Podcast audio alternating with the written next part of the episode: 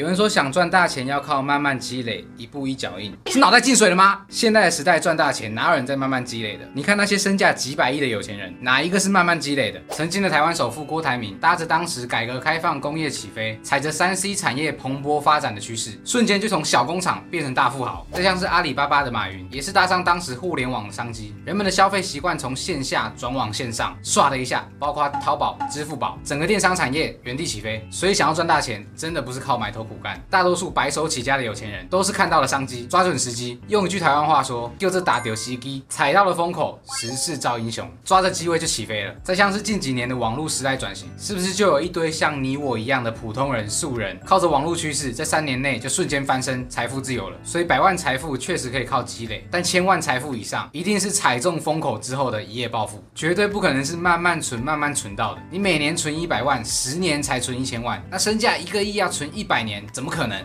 不可能。绝对不可能！你看这些大富豪都是几百几千亿的身家，绝对不可能是慢慢累积的。大财富一定是靠着趋势风口下享受时代的红利，短时间内的暴富，也是很多有钱人的共通点。所以上一部影片分享了未来五年很有潜力的六大产业，还没有看过的朋友可以在看完这部影片之后回去看。也因为这部影片有观众跑来问我，除了那六个行业以外，其他行业是不是没有机会赚大钱？当然不是啊，行业是死的，人是活的。那你要怎么知道自己所在的行业有没有机会迎来大爆发，为我们带来更多的收入呢？这部影片我会完整分分享如何找到。下一个暴富商机的三大判断标准和方法，都是我本人这几年从白手起家到财富自由的实战经验。无论是想要找工作、换工作，想投资、想创业，这个方法很管用。如果完整看完影片觉得有帮助的话，别忘了帮我点个免费的赞，不过分吧？其实判断趋势风口很简单，就三个标准。第一，先看穷人对这件事是否普遍反对，然后跟穷人反过来干，很容易赚到钱。因为穷人对赚钱的观点基本全错。你可以回想一下牛市的时候，穷人是不是说啊，千万别投资，千万别炒股？但等到股市飞涨，穷人开始冲进场投资的时候，股市是不是要崩盘了？那如果你今天也想买好车、买好房，但你去问一个穷人保时捷好不好开，他会告诉你啊，买豪车的都是装逼，有钱人都很低调啦，车子只是代步工具，国产车跟进口车没什么差别。但真的是这样吗？相反的，只有你去问一位保时捷车主，他才能告诉你保时捷、法拉利、兰博基尼这些各大豪车品牌各自的优缺点。也唯有这些有经验的人，能告诉你有钱以后可以买一辆怎么样的好车，既能够帮助事业，又不会负担太重。所以想赚钱一定要问对人，找有专业、有结果、有成就的人，加上独立思考，不要人云亦云。这也是为什么父母和朋友的意见基本全错。如果父母穷了一辈子，小孩想翻身，真的不能听父母的话，除非你是富二代，不然真的别听父母的意见。很多人可能找工作做决定，第一个就是问身边的朋友、问父母、问亲戚，因为他们是你最信任的人。但你有没有发现，每当你想做什么新的事情，他们都是第一个跳出来反对你的人，并不是因为他们不爱你，正好相反，他们太爱你了，所以总是想要保护你，生怕你能力。不够，怕你受伤，遇到挫折，巴不得捧在手心当宝贝。但问题来了，他们的意见真的有参考价值吗？你的父母连把你的计划从头到尾听完的耐心都没有，就先入为主告诉你啊，不会成功啦，不要想太多啦，直接扼杀了你的梦想。就连现在都二零二二了，还有一堆人觉得安稳上班最靠谱。他们是不是不知道有多少人因为疫情瞬间失业？现在的年轻人安稳的做一份普通工作，辛辛苦苦一辈子，连台北市的套房都都买不起。你的父母在最年轻。最有干劲的时候，连改革开放那种傻子都能赚钱的时候，台湾话叫做 “N 卡棒”，就是钱多到淹出来，满地都是赚钱机会的时候，他们都没有赚到钱。那他们对于赚钱的意见跟建议，真的值得参考吗？如果你现在也是二三十岁，我们的人生正要起飞，是最能拼、最能闯的年纪，但我们的父母年纪可能大了，准备要退休了，五六十岁了，已经都是求安稳的心态了。那两种完全不同的人生阶段，选择绝对会不一样。借着这个影片，我也想奉劝各位父母，时代真的不同了。如果你的人生并没有很成功，那真的不要对自己的小孩干涉太多，因为你的建议基本全错。我知道这样讲会得罪到很多人，但是作为父母的，是否真的该冷静下来思考一下？你活了大半辈子，一事无成，可能到了快退休的年纪，还是领着三五万的薪水，待在最底层的岗位，你真的觉得自己的建议会对你的小孩有帮助吗？如果你的想法是对的，那为什么你的事业如此失败呢？你真的希望你的孩子和你一样一辈子碌碌无为吗？我想大家都能够理解父母对孩子的爱，但会不会你不插手太多孩子们的人生，或许。就是对他的事业最大的帮助。那当然，身为孩子的我们，并不是要全盘否定父母，毕竟父母是真心的爱我们。只是时代的不同，需要多多的沟通。而我们也理解父母的用心良苦，认真面对自己的选择，让父母不再担心，这也是我们该做的责任。所以，当你面对了一个选择，真的想要有点成就的话，两个方向：第一，大多数的时候跟穷人反着干，特别容易赚到钱；第二，询问有专业、有结果的人，直接找有多年实战经验、有成功案例的人学习。现在网络上其实非常多资源，很多的线上课程、线上培训，即使无法参与，也宁可独立思考，不要一昧的去听从那些一事无成的人。他们给的建议反过来做，成功率搞不好都比较高。这不是在批评任何人，只是在叙说一个事实。不想再看到那些明明是一手好牌，却被身边的人搞砸。那些怀才不遇的人，真的应该要多相信自己。第二个判断能够改变命运的商机的标准，也是真正的干货，就是你想尝试的行业是增量市场还是存量市场？什么是增量市场？讲白话一点，就是市场的需求正在慢慢增加，但供给赶不上需求增加的速度，那就是一个增量市场，是一片蓝海。因为只要供不应求，成为供给端的我们，就有更大的概率能够赚到钱。就好比三年前的虾皮，一般人不用什么专业，你只要上去发个产品就能赚到钱。在三四年前有把东西放到虾皮上的卖家，一定感同身受。因为每个行业在刚开始发展的时候，供给跟不上需求的速度，那么就会有一票早期的开拓者赚到大钱。这种增量市场就是未来可以生根的行业，能有很好的发展前景。那相反的，什么是存量市场？就是当整个市场已经成熟了，市场的需求量没有变多，甚至减少，再加上供给端有越来越多多人一窝蜂的冲进市场，想跟你抢同一块蛋糕，这种就是红海。举个实际的案例，线下的实体店就是巨大红海市场，有多少店在这一年间倒闭？特别是你去观察很多学校周边的店家，因为疫情导致很多学生线上上课，那校园周边的店家真的倒了很多。以及我们平常常常经过的路段，是不是偶尔又会看到，哎，这个店家怎么不见了？有时候真的不是店家不争气，而是时代不允许。到现在还能够存活的实体店，是不是也都是线上绑线下，线上做活活动做曝光，网络上一定要有点声量。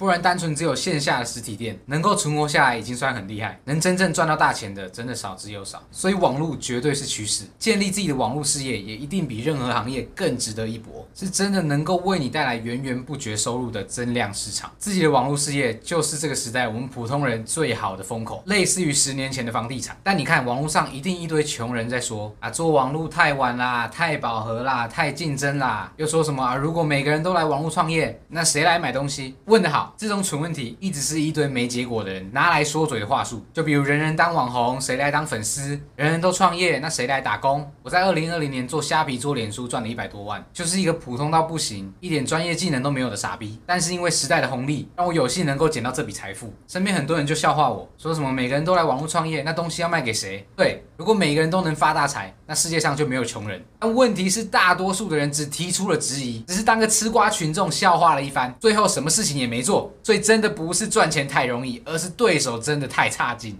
三年多来嘲笑我的那些人，现在还是穷光蛋，而我已经从身无分文、白手起家到财务自由了。讲这个不是为了要证明什么，因为我相信每一个和我一样的普通人都能在时代的红利下赚到属于你应得的财富，也是为什么会持续分享这些影片的原因。每当我看到又有人因为我的影片改变，过上更好的生活，那是能让我感到快乐的其中一件事。所以记得每一个商机来临的时候，都会引起穷人的集体嘲笑。如果你身边的那些穷人都在泼你冷水，那你大概率踩到风口啦。你再多想想几个案例。就会通了。从过去有人在脸书直播卖货，到有素人开始拍 YouTube、拍抖音，这些平台跟机会刚开始出来的时候，是不是看起来一个比一个还不靠谱？最后却成为了改变无数人命运的巨大风口。那干这些发大财的人，哪一个当初不是被大家当笑话看？所以许多人辛辛苦苦做着普通的工作，埋头苦干一辈子，却不及一个傻逼，因为时代的红利抓到风口，瞬间起飞。所以真的不要再傻傻的埋头苦干了，有时候停下来看看有没有什么机会，多去听听有。结果的人的建议，冷静下来思考再出发，成功几率会大大提升。如果你还想听更多成功案例，影片下方有过去我举办的线上讲座，有很多我身边成功的例子，都是运用了同样的方法，抓到商机，踩着现在时代的红利，赚到不少钱。有兴趣的朋友，连接在影片下方。第三个判断能不能暴富的标准，就是去看那些刚刚从谷底翻身的暴发户，